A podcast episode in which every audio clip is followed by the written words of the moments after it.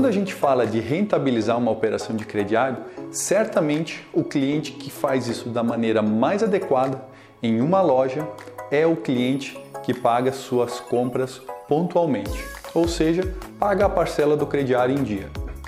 É claro que a gente tem o cliente que atrasa um ou dois dias e traz para a gente uma receita financeira, que também é bom.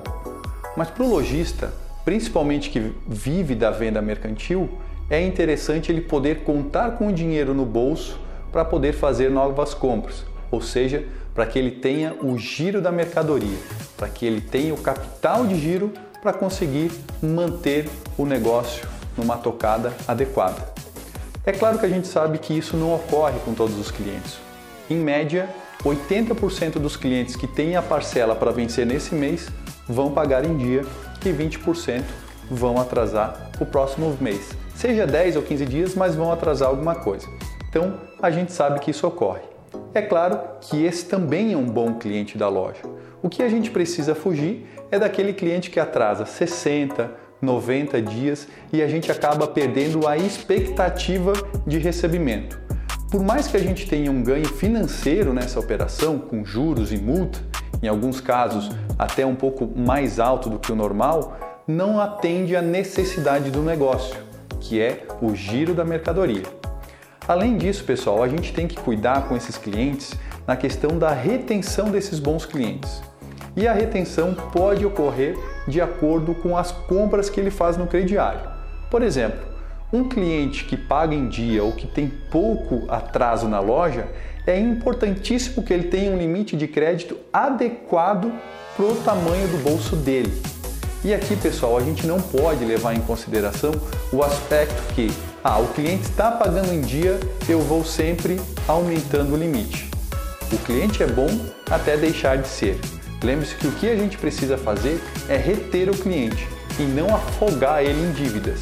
Não é cada vez que ele vai na loja pagar uma parcela, eu fazer uma nova venda. E assim eu vou dificultando a vida do cliente até que vira uma bola de neve e ele não me paga mais. Certo?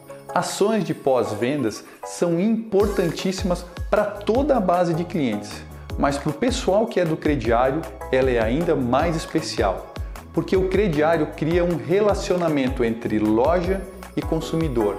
É o dono do negócio dando crédito para o cliente. Ali não tem nenhum atravessador, não tem uma financeira, não tem um banco, não tem um cartão de crédito. É dono do negócio com o cliente. Então, ações de pós-vendas que enfatizem o crediário são bem vistas para você reter esse cliente. E dois pontos muito importantes que a gente tem que unir aqui agilidade no atendimento e análise de concessão de crédito. Quando a gente tem uma agilidade no atendimento, saber o que o cliente procura, ter os seus vendedores bem treinados, auxilia muito no cliente tentar identificar o produto que ele quer na loja. Eu gosto muito das lojas que trabalham, por exemplo, a questão do valor da etiqueta parcelado. O cliente chega lá quer comprar uma camisa, a camisa não custa 100 reais ela custa 5 de 20, ou seja, a parcela cabe no bolso do cliente.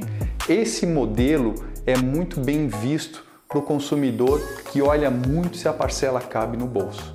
E além disso, a concessão de crédito é, é uma aliada fundamental nesse atendimento, porque se o vendedor consegue de uma maneira fácil entender se esse cliente tem ou não limite para comprar na loja, esse, esse vendedor pode auxiliar o cliente haver até mais produtos dentro da loja, auxiliando assim numa entrega de valor, num atendimento melhor para esse cliente dentro da loja. E com isso, a gente conseguindo rentabilizar ainda mais a operação de crediário, ok? Se esse vídeo foi relevante para o seu negócio, se inscreva no nosso canal aqui no YouTube e compartilhe esse conteúdo com os vendedores, com as pessoas que você conhece que trabalham no varejo. Quanto mais gente entender sobre esse modelo, melhor vai ser as vendas da sua loja. Um grande abraço, boas vendas e até a próxima!